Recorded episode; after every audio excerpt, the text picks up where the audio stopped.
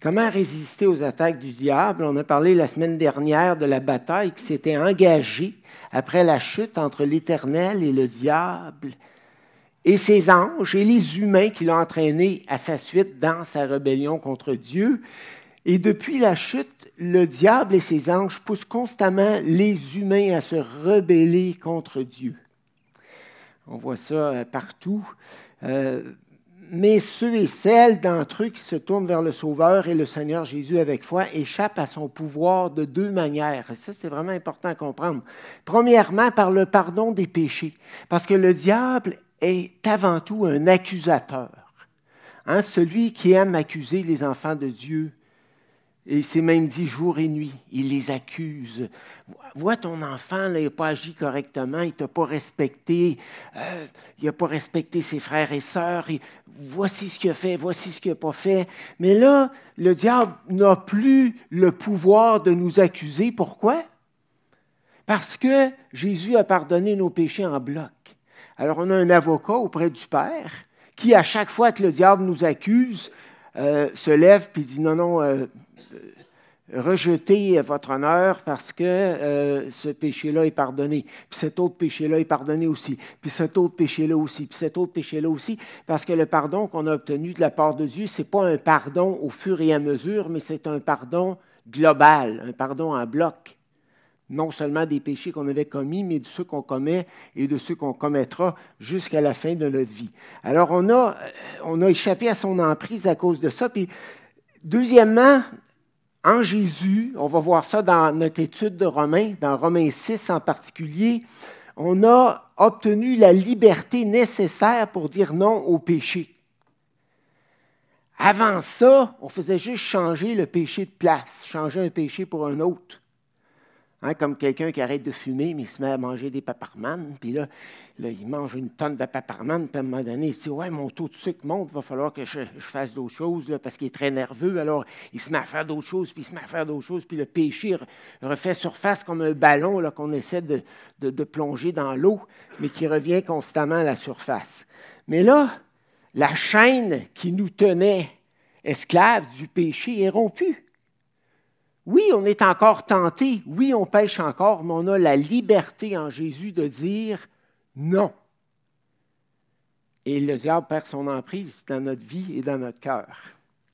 Mais le diable n'aime pas ça, alors il cherche à nous détacher de Dieu, il cherche à, nous neutraliser, il cherche à briser notre communion avec Dieu, parfois en nous faisant douter de son amour, de sa sagesse, de sa puissance, en nous faisant croire toutes sortes de choses, en nous faisant croire que euh, Dieu nous prive d'un certain bonheur et qu'on aurait plus de bonheur si on le suivait, si on laissait cours à tous nos instincts. Parfois, euh, il nous pousse à reprendre le contrôle de notre vie parce qu'on n'est pas content de la manière dont Dieu nous a dirigés. On n'est pas content de ce qu'il nous a fait vivre et tout et tout. On ne le dit pas, mais dans le fond de notre cœur, il y a une petite amertume contre Dieu. Alors, il cherche à, nous pousser à prendre reprendre le contrôle de notre vie et il nous incite à pécher contre Dieu parce qu'en péchant, on ne perd pas notre relation d'enfant de Dieu, mais on brise notre communion avec Dieu. Et quand on brise notre communion avec Dieu, on perd notre puissance spirituelle, on perd le, fruit de l'esprit qui est en nous et, qui constitue le témoignage principal du croyant envers les gens de son entourage. Alors, comment est-ce qu'on va contrer les attaques de Satan? Bien, de trois manières. On va pas aller trop vite, mais on va quand même essayer d'être efficace. Premièrement, en prenant le temps de nous fortifier en Dieu qui est le Tout-Puissant, ça c'est le verset 10, on ne s'arrêtera pas trop longtemps là-dessus parce qu'on en a déjà parlé. Deuxièmement, en nous, revêtant de toutes les armes de Dieu et en comprenant bien quelles armes Dieu a mises à notre disposition et comment nous en servir. Euh, si nous, on avait dit à Dieu, ben voici Dieu les armes que j'ai pensé prendre pour euh, euh, lutter contre l'ennemi. Je ne suis pas sûr qu'on serait arrivé tout à fait à la même liste que Dieu.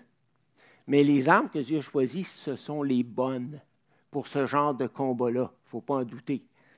Alors, il faut regarder ça de plus près. Pour ce qui est de nous fortifier en Dieu, qui est le Tout-Puissant, on a ça au verset 10, je vais juste dire un mot parce qu'on en a déjà parlé. Euh, lorsque tu as euh, une équipe de sport là, professionnelle ou de haut calibre euh, qui, est en train de, jouer des,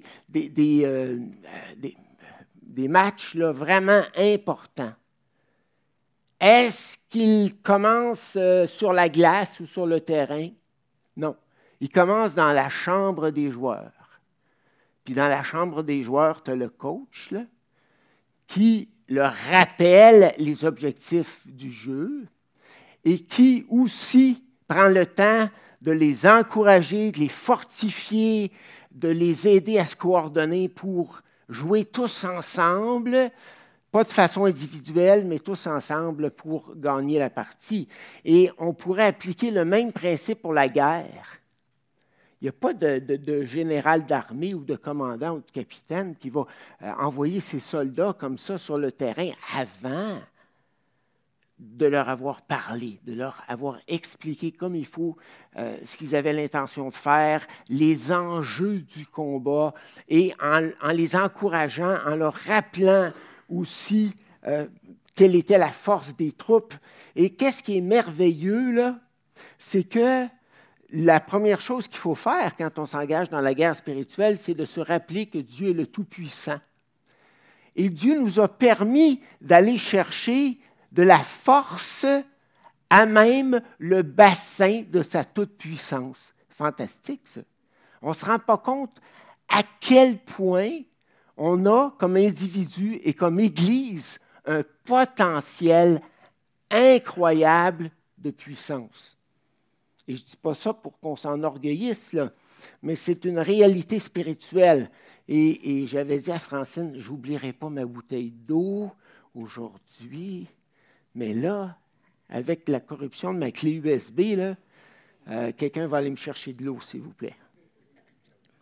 Vous irez voir toutes les fois dans Éphésiens où est-ce qu'il est question de puissance. On n'a pas le temps de le faire maintenant, mais euh, vous irez voir ça, vous allez voir, c'est surprenant, la puissance extraordinaire dont il est question dans la lettre aux Éphésiens.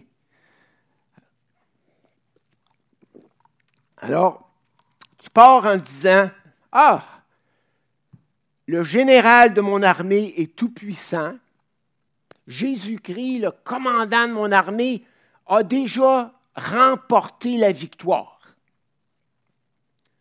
Et nous, on entre dans la bataille, mais pourquoi? Pas pour connaître la défaite, mais pour saisir la victoire. Tout simplement, on est déjà gagnant avant de s'engager dans cette guerre-là. C'est merveilleux, ça. En Jésus-Christ, on est gagnant. Puis parce qu'on est pardonné, puis parce qu'on euh, n'est plus esclave du péché comme auparavant. Donc, on, on part gagnant. Alors, on ne va pas lire ces versets-là, mais on va tout de suite aller au discours sur les, armes. Il y a une insistance dans le texte, dans les versets 11 à 13, sur deux vérités qui s'entrecroisent, pardon, se revêtir de toutes les armes de Dieu. On dirait qu'il y a une insistance sur le tout, hein? afin de pouvoir tenir ferme, se revêtir de toutes les armes de Dieu. C'est répété, là, afin de pouvoir tenir ferme. Donc, c'est ce verset-là ici. Revêtez-vous de toutes les armes de Dieu afin de pouvoir tenir ferme contre les ruses du diable. Car nous n'avons pas à lutter contre la chair et le sang, c'est-à-dire contre de simples humains. Si on avait à lutter seulement contre les humains, on pourrait s'y prendre d'une façon différente. Mais là, contre qui est-ce qu'on a à lutter? Contre les dominations, les autorités, les princes de ce monde de ténèbres, les esprits méchants dans, dans les sphères célestes, pas dans le ciel, parce qu'ils ont été chassés du ciel, mais l'expression euh, lieu céleste euh, dans le Nouveau Testament, pas le sens toujours du ciel où Dieu habite, mais le sens de euh, la sphère céleste en opposition à la sphère terrestre. Donc, voilà, donc prenez toutes les armes de Dieu. Il y a deux expressions que j'ai mis en rouge qu'on devrait peut-être juste regarder. Tenir ferme contre les ruses du diable. Tu prends des armes euh, contre les ruses de l'ennemi. Évidemment, dans une guerre, euh, les, euh, armées usent de, stratagèmes pour tromper l'ennemi. Hein, c'est arrivé, je ne sais pas dans quel contexte, je pense que c'est dans le contexte de la Deuxième Guerre mondiale où, les, je pense que les, Alliés avaient, bâti des... Est-ce que c'est les Alliés ou les Allemands? Je pense que c'est les Alliés qui avaient bâti des euh, chars d'assaut, puis toutes sortes de. mais en bois, là. C'était du théâtre là, pour euh, déjouer l'attention de l'ennemi et tout ce que vous voudrez. On pourrait parler de bien des choses, mais on va s'en tenir à ça. Le terme grec méthodia, qui a donné le, mot français méthode, en fin de compte, euh, pour eux, signifie toute tromperie déguisée. Évidemment, quand on parle de tromperie, on n'aurait peut-être même pas besoin de dire déguisé, parce qu'une tromperie, c'est justement de faire accroire quelque chose à quelqu'un. Mais c'est déguisé dans le sens que euh, c'est rare que euh, le diable se présente là, avec, euh, c'est comme, comme, comme les, gens le représentent parfois dans, dans, dans, des dessins, là, avec des lances, puis des grosses griffes, puis non, il va se présenter parfois en ange de lumière. Il va nous présenter des demi-vérités. Euh, il va injecter une part de bon sens dans ce qu'il nous offre, de telle sorte que ça devient plus subtil. Et c'est ce qu'on appelle une ruse. Voilà, il s'agit de, mensonges subtils au sujet de ce qui est bien ou mal, vrai ou faux, euh, au sujet de nos priorités, au sujet du bonheur, au sujet de l'authentique spiritualité. Le diable est spécialiste de la contrefaçon. Tu as la vraie spiritualité, puis tu as la religion, puis entre les deux, tu as plein de contrefaçons, tu as plein de distorsions, tu as plein de déviations. Ça ressemble à la spiritualité, comme l'ivraie ressemble au blé, mais ça n'en est pas. Et je n'ai pas le temps de vous donner d'exemple pour l'instant, mais quand même, c'est contre ça qu'on doit lutter. Puis, je me suis arrêté sur l'expression le mauvais jour. Euh, ça a été interprété de différentes façons par les commentateurs. Certains ont pensé que ça faisait référence à la grande tribulation, euh, d'autres euh, à la période plus large des temps de la fin. Mais on peut le prendre simplement comme désignant toute période durant laquelle le diable se déchaîne contre nous comme croyants et contre l'Église du Seigneur. Le diable frappe pas toujours à ma porte, mais il y a des moments dans ma vie où est-ce qu'il m'attaque et je le sais. Et c'est trop évident. C'est trop évident que ce n'est pas les humains seulement, mais c'est plein de choses qui m'arrivent les unes après les autres, des flèches empoisonnées qui me rentrent dedans les unes après les autres. Et, c'est tellement, euh, c'est tellement euh, évident, c'est pas coïncidentiel. je suis capable de distinguer une coïncidence d'une attaque, mais il ne faut, faut, pas s'inquiéter à l'excès, devenir paranoïaque et penser qu'à chaque fois qu'on est malade, c'est le diable qui nous attaque. À chaque fois qu'on a une épreuve, c'est le diable qui nous attaque. À chaque fois qu'on est découragé, c'est le diable qui nous attaque. Attention. Je pense qu'il ne faut pas euh, voir le diable partout. Mais en même temps, il faut reconnaître qu'il nous attaque particulièrement lorsqu'on est fatigué. Avez-vous remarqué que lorsqu'on est super fatigué, on est déjà plus enclin à la tentation?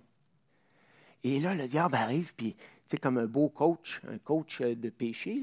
Ah ouais, un petit shot de ça, ça te ferait du bien, ça, te relaxerait, ça, ferait euh, euh, diminuer les tensions. Donc, on est vulnérable dans, ce temps-là au moment où nous nous apprêtons à faire de nouveaux pas pour mieux servir le Seigneur, que ce soit comme individu ou comme Église, il faut s'attendre à toutes sortes de, choses, des confusions, des fois des altercations, toutes sortes de, choses. Je ne vous dis pas que c'est toujours attribuable au diable, mais souvent. Euh, et dans les périodes d'épreuve où nos besoins ne sont pas comblés, on peut être aussi attaqué de façon particulière par, l'ennemi. Mettons que tu es célibataire, puis que tu soupires, puis tu dis, ouais, J'aimerais tellement être marié. Puis là, il y a toutes sortes de tentations qui peuvent arriver parce que tu as des besoins légitimes ou des désirs légitimes qui ne sont pas nécessairement comblés, donc tu es plus vulnérable. Donc, c'est sûr que la sagesse, c'est d'essayer, tant qu'on le peut, de combler nos besoins de la bonne manière. Mais tu peux avoir des gens en couple aussi qui, qui vivent des besoins non comblés. Alors, il faut faire attention. Alors, comment est-ce qu'on lutte? Bien, on prend le temps d'abord de, de puiser de la force dans la toute-puissance de Dieu, dans notre communion avec Dieu et dans sa toute-puissance. Parce que Dieu a dit, garde, ma puissance, je la mets à ta disposition, mon enfant. Ben, ça, c'est quelque chose. En revêtant toutes les armes de Dieu, toutes les armes, puis en comprenant euh, qu'est-ce que les armes représentent, et c'est ça qu'on va regarder ensemble. Donc, euh, voici la structure des versets 14 à 20. Il y, a, euh, il y a le casque du salut et l'épée de l'esprit qui viennent après, là, qui sont séparés, mais là, tu as les premières armes, tu as un, verbe à l'impératif, puis tu as quatre verbes ensuite qui sont des participes aoristes. Je voulais éviter le mot, justement. Ah, je ne vais pas les mêler avec ça. Non, mais euh, ce n'est pas grave parce que les, participes euh, aoristes, euh, on n'en parlera pas maintenant. Hein. c'est un cours de grammaire grec, mais, mais ils peuvent être traduits par des présents. C'est-à-dire que l'action des participes même si c'est des participes passés, l'action peut être concomitante avec le verbe principal de la phrase qui est tenez ferme. Tenez donc ferme, ça c'est au présent. C'est pour ça que je les ai traduits par des présents. Euh, signifie autre chose, dont on ne parlera pas maintenant. Donc, en mettant à vos reins la vérité pour ceinture, en revêtant la cuirasse de la justice, en mettant pour chaussure à vos pieds la préparation ou stabilité que donne l'évangile de paix, en prenant par-dessus tout cela le bouclier de la foi, avec lequel vous pourrez éteindre tous les traits, les flèches enflammées du malin. Et après, un autre impératif, prenez le aussi, prenez aussi, ou par-dessus tout, ou en tout temps. il y a un petit mot, une petite expression grecque qui peut être traduite, de différentes manières, mais, qui dit, hey, ça c'est important. Prenez aussi, oubliez surtout pas le casque du salut et l'épée de l'esprit qui est la parole de Dieu. Puis ensuite, il est question de prière. Tu as, des participes présents. Ou, euh, il me semble, en tout cas, ah, peut-être à Auris, mais il me semble que c'est présent. Priant et veillant à cela. Et priant les uns pour les autres, et priant pour moi, pour que je puisse annoncer la, parole de Dieu avec assurance. Ça va? Bon. Voici à quoi ressemble l'armure du Romain.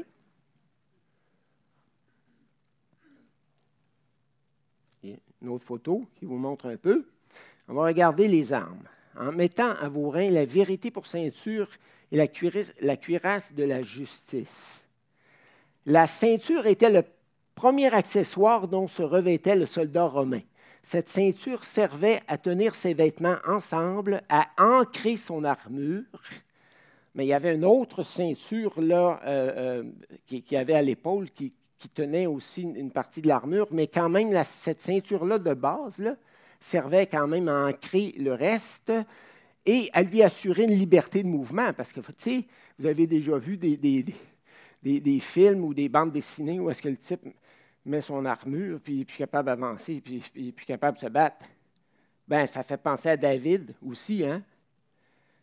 David, dans le fond, euh,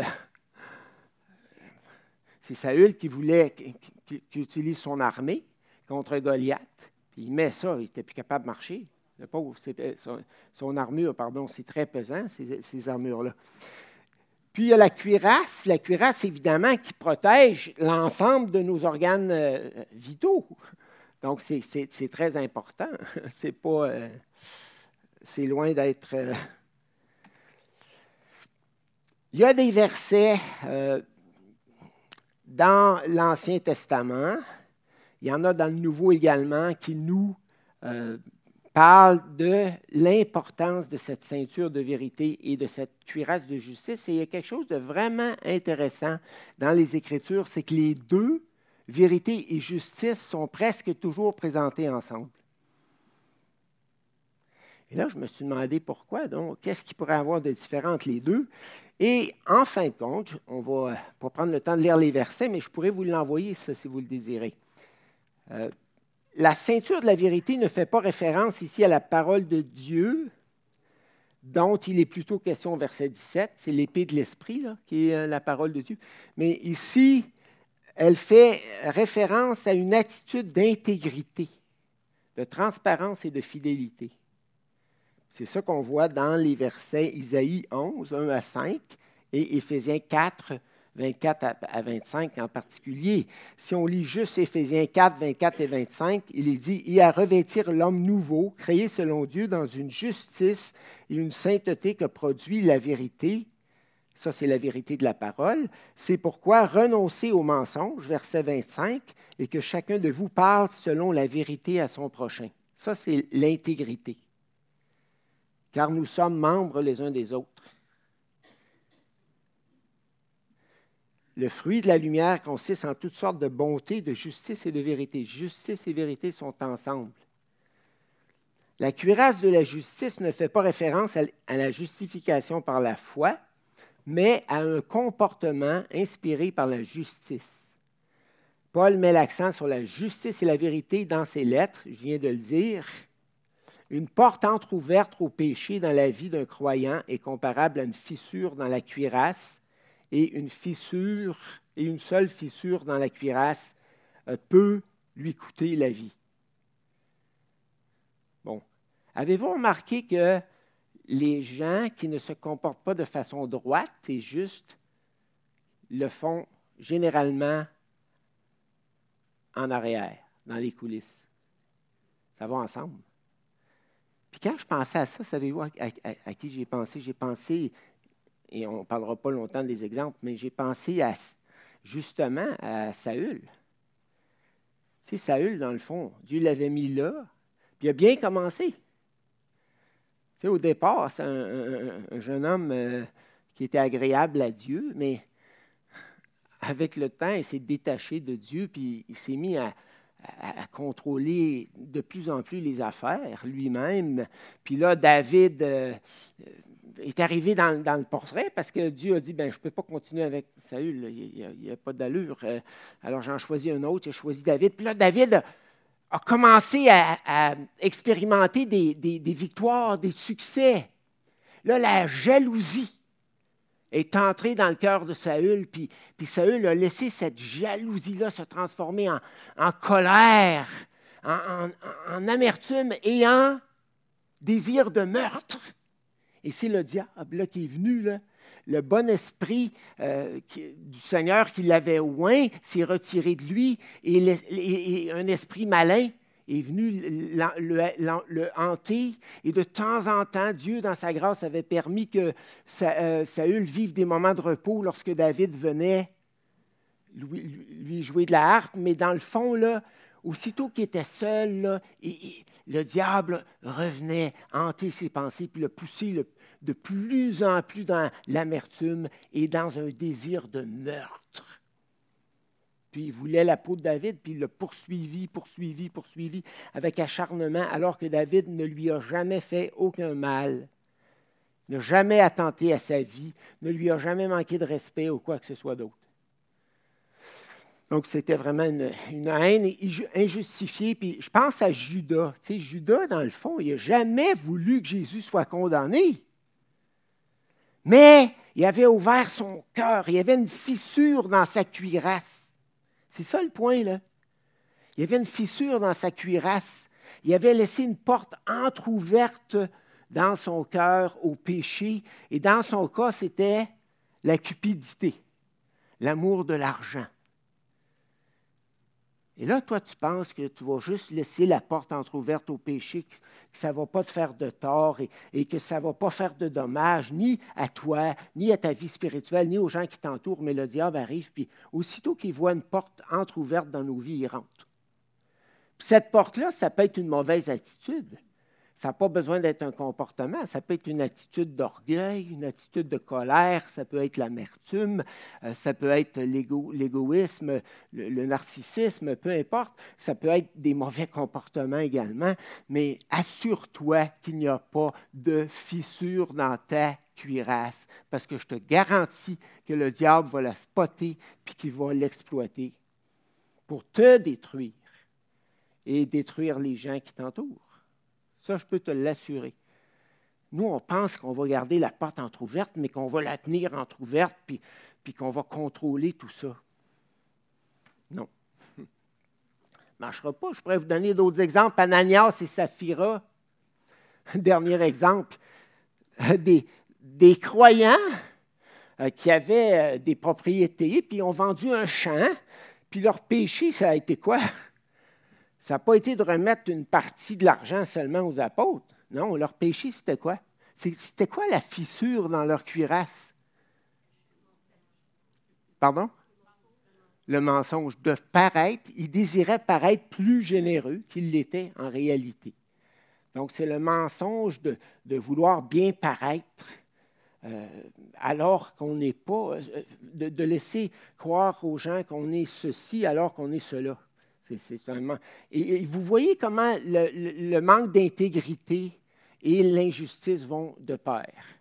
Les gens qui, qui, font de la fraude, ils se cachent. Euh, les chrétiens qui consomment là, de la porno, ils se cachent. les, les, dames chrétiennes, peut-être, qui se mettent à chatter avec d'autres personnes, se cachent. Tous ceux qui veulent faire le mal se cachent. Mais quand, tu es intègre et, que tu es droit, ben, tu n'as pas besoin de, te cacher. Mais ça ne veut pas dire que tu ne fais pas de faux pas. Mais est-ce que vous comprenez la différence entre une tentation, un faux pas et une fissure dans la cuirasse? Ce n'est pas la même chose. Demandez au Seigneur de vous montrer s'il y a une fissure. Ça n'en prend pas dix. Il y en a peut-être plus qu'une. Mais s'il y a des fissures dans votre cuirasse, parce que les traits enflammés du malin vont vous atteindre, je peux vous, l'assurer. Tant que vous ne fermerez pas cette porte-là, euh, vous êtes en danger. C'est bon? Les chaussures. Écoutez, les chaussures donnent, donnaient aux soldats romains la stabilité. C'est pour ça que le, terme grec est employé une seule fois euh, dans le Nouveau Testament. C'est un apax legomena, Euh, a été traduit par M. Euh, Bag, le, spécialiste, dans un dictionnaire euh, B, c'est quoi donc, marque BD hmm, Bidag, c'est ça. Les chaussures étaient cloutées. Alors, on n'a pas inventé les souliers de golf. C'est intelligent, hein? le soldat, il affrontait, il faisait du corps à corps avec un autre, un, soldat de l'armée ennemie. Il ne fallait pas qu'il aille à se regarder les orteils à tout moment, puis, euh, pour vérifier qu'il ne dérape pas, puis il ne fallait pas qu'il se mette à reculer. C'est important, la fondation, n'est-ce pas? Puis nous, notre fondation, c'est quoi? c'est la paix avec Dieu. On va voir ça euh, dans Romains, dans notre étude sur Romains. On a la paix avec Dieu. Rien ne pourra jamais nous séparer de son amour. La colère de Dieu ne repose plus sur nous. Nous ne sommes plus euh, l'objet de, sa colère, de sa justice. Nous sommes pardonnés et nous sommes en paix avec le Dieu trois fois saint. N'est-ce pas quelque chose de merveilleux? Ça, ça donne une assurance dans la vie que personne d'autre pourrait te donner. Et cette paix-là, on, Dieu désire qu'on la vive les uns avec les autres également.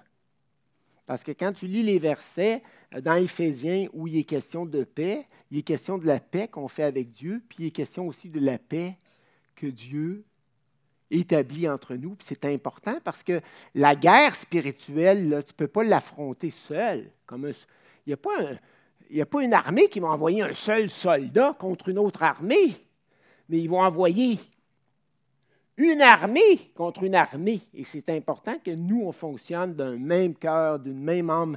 Et c'est ça qu'on voit dans les actes des apôtres. Hein. Les moments, euh, quand l'Église s'est développée au début, c'est dans un, un, temps où le diable attaquait, attaquait, attaquait, attaquait. Mais les frères étaient d'un seul cœur, d'une seule âme, et priaient Dieu ensemble. Ils étaient intègres les uns avec les autres. Ils étaient attachés aux uns aux autres. À Éphèse et dans l'Asie mineure, il y avait un problème. Il y avait les Juifs et les Grecs, là, puis ils n'arrivaient pas à s'entendre. Ils n'arrivaient pas à se rejoindre en Jésus dans la paix. Alors, euh, ça, ça peut se passer dans un couple aussi. Ça peut se passer dans une église. Ça se pourrait qu'il y ait des gens avec qui on ait moins d'affinité, mais il faut absolument qu'on travaille à ça parce que sinon, on n'a pas rien de solide, comprenez-vous, pour. Euh, le diable peut nous pousser, puis on peut glisser, puis perdre de pied, puis euh, euh, être blessés les uns ou les autres aussi. Voilà. Donc, la préparation, au lieu du zèle, je ne pense pas que c'est zèle qui, qui, est le, oui, bidag ici, 401A, euh, euh, c'est vraiment le sens qui donne préparation et non pas zèle comme tel. En fait, c'est la préparation que nous donne la paix avec Dieu. Je ne pense pas que c'est un, ici que c'est un appel à l'évangélisation comme tel. L'évangélisation était déjà là dans le décor, mais pas dans ce verset-là. Le bouclier de la foi, on pourrait parler longtemps de cela, mais on avait dit qu'on. Euh, laissez-moi cinq minutes. On avait dit qu'on s'arrêterait avec cette étude-là pour aujourd'hui, qu'on ne poursuivrait pas. Mais le bouclier de la foi, vous comprenez ce que c'est? C'est un gros bouclier. Il y avait deux types de boucliers chez les Romains, un petit bouclier rond, puis il y avait un gros bouclier comme ça qui couvrait presque tout le corps. Un bouclier extrêmement solide qui était fait en bois, qui était couvert de cuir. Euh, le bouclier était trempé dans l'eau avant les batailles, parce que souvent l'ennemi envoyait des flèches qui avaient euh, été goudronnées puis qui avaient été enflammées pour. Ce n'est pas une invention d'Hollywood, ça, ça se passait vraiment sur les champs de bataille. Alors, il ne fallait pas que la flèche enflammée fasse brûler le bouclier en bois, parce que c'était en bois. Donc, il y avait un peu de métal au-dessus, un peu de métal en dessous, des lanières de cuir. C'était trempé dans l'eau avant la bataille. Et avec ce bouclier-là, qui est la foi en Dieu, finalement, la foi dans la puissance de Dieu, ben, on peut éteindre tout, toutes les flèches enflammées du malin.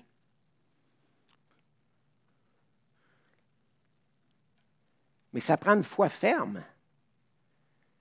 Ça prend une foi ferme, une foi qui n'est pas vacillante.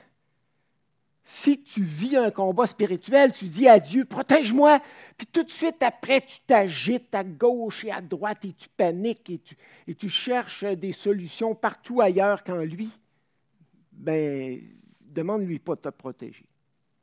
Le bouclier de la foi, là, tu tiens ce gros bouclier-là, là, puis tu dis, Seigneur, ça brasse dans ma vie présentement, puis je sais que le diable est à mes trousses présentement, puis je te supplie d'éteindre ces flèches enflammées.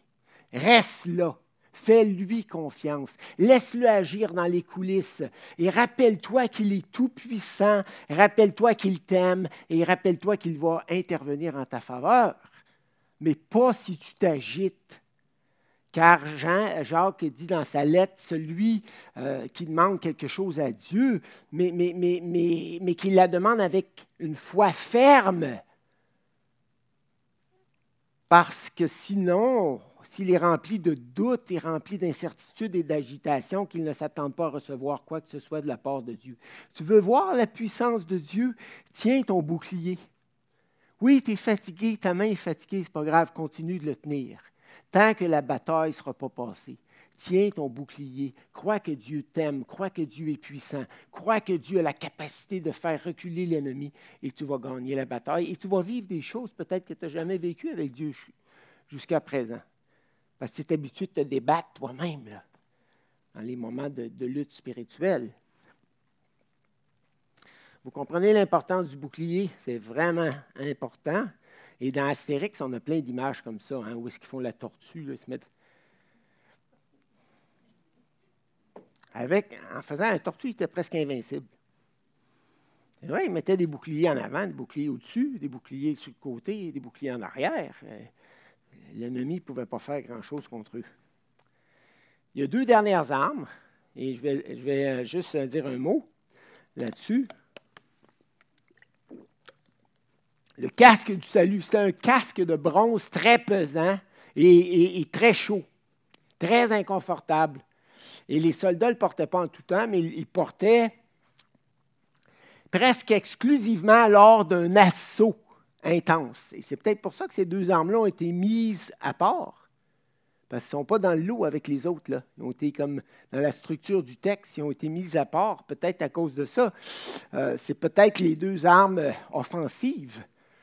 Parce que tu ne peux pas dire que ce texte-là, l'armure du chrétien, est juste c'est juste une armure défensive.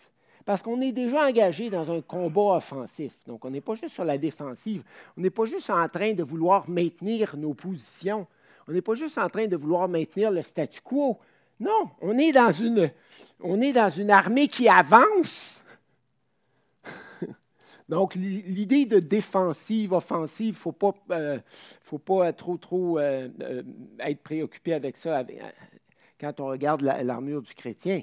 Parce que si on, si on, on tient ferme, ce n'est pas pour rester là, dans le champ pour avancer, gagner du terrain pour Dieu, gagner du terrain pour l'Évangile. Et là, tu as le casque du salut. Et quand tu vas voir dans 1 euh, Thessaloniciens 5.8, euh, il est dit, mais nous qui sommes enfants du jour, soyons sobres, revêtons-nous de la cuirasse de la foi et de l'amour et mettons le casque de l'espérance du salut. C'est presque un casque de parade, ça un casque de triomphe, une promesse de triomphe. Je dirais ça comme ça. Puis l'épée de l'Esprit, ben, c'est la, parole de Dieu que le Saint-Esprit met dans notre cœur pour nous défendre devant l'ennemi. Et c'est intéressant parce qu'en grec, c'est le mot réma qui est là. C'est sûr que parfois, réma et logos, les deux mots grecs pour parole, sont synonymes dans plusieurs textes. Alors, mais dans certains contextes, euh, ça pourrait être la parole que Dieu, par le Saint-Esprit, nous donne, et qui est basée sur les Écritures, évidemment, mais la parole que Dieu nous inspire pour, dans une certaine conversation pour faire avancer l'Évangile. Tu sais, tu es en train de parler à un non-croyant, puis il y a des arguments gros comme contre le, tu sais, comme, gros comme le bras, puis, il est en train de te démolir, puis te ridiculiser, puis de, dire que tu es un chrétien arriéré si tu crois à toutes ces choses-là. Puis là, la parole de Dieu vient dans ton cœur par le Saint-Esprit, puis ça peut être un verset euh, dont tu te souviens. Je ne suis pas en train de parler de nouvelles révélations. Vous comprenez, mais de paroles que le Saint-Esprit euh, te, ramène à, la mémoire, puis tu, tranches ses arguments avec l'épée de l'esprit. C'était une petite, euh, petite épée d'à peu près 20 à 24 pouces, parce que les Romains avaient aussi une grande épée. Mais ce n'est pas, de celle-là dont on parle. Puis il y avait deux pylômes aussi, deux, euh, deux pas des pylômes, mais comment est-ce qu'on dit ça? Des, javelots, deux javelots. Mais il n'est pas question de ça dans l'armure du chrétien. Nous, c'est personnel l'évangélisation, n'est-ce pas? Fait ça avec les gens, on fait avancer l'Évangile euh, avec des conversations, ta, ta, ta, ta. Des fois, là, tu parles à quelqu'un et tu dis Waouh, il y a une résistance, là, je sens une résistance épouvantable dans ma conversation. Ben oui, le diable est là. Vous n'êtes pas juste deux, vous êtes trois. Non. Vous êtes quatre. Mais non. Vous êtes six. Parce que Dieu est en trois personnes. Alors, euh, est-ce qu'on remercie Dieu pour son, euh, armure? C'est important de prendre toutes les armes de Dieu, pas juste une. Vous repenserez à tout ça, vous prendrez le temps de réfléchir à tout ça. Euh, pensez-y, la ceinture, hein, tu te prépares au combat, puis, ensuite tu prends tout, le reste des armes, puis euh, tu vas être capable de tenir debout. Et, tu vas vivre des, victoires incroyables. Quand je lis Hébreu 11, et je termine avec cela, tu as une liste de victoires que les, croyants ont obtenues par la foi. En tenant le bouclier de la foi. Puis là, tu lis la liste, là, puis tu dis, c'est impressionnant. Ils conquirent des royaumes, ils, éteignirent des feux, ils, firent euh, s'écrouler des murailles et tout ce que tu voudras. C'est incroyable la liste qui est là. Alors, il ne faut pas vivre, euh, frères et sœurs, dans la, dans la défaite alors qu'on est victorieux. Il ne faut pas vivre dans la déprime alors que la joie du Seigneur sera notre force. Vous comprenez? Et à un moment donné, là, notre paysage est trop sombre, trop morose. Ce n'est pas normal. Ce n'est pas normal. Grâce soit rendue à Dieu qui nous fait, et on termine avec ce verset-là, qui nous fait quoi? Toujours triompher en Jésus-Christ, mais lorsqu'on prend les armes de Dieu. Oui, Seigneur, merci pour euh, ton amour, ta grâce, et on est heureux, Seigneur, de combattre à tes côtés. Seigneur, merci pour l'armure euh, à laquelle tu as pourvu avec sagesse, avec intelligence. Merci pour ta toute-puissance également dans laquelle tu nous permets de puiser nos forces. Et merci Seigneur pour euh, chacun de nous ici présents. Merci pour notre Église. Et, Seigneur, glorifie-toi. Ce n'est pas la gloire personnelle qu'on cherche, mais c'est ta gloire, Seigneur, hein, hein, par cette bataille et par ce triomphe de Jésus à la croix. En ton nom précieux. Amen.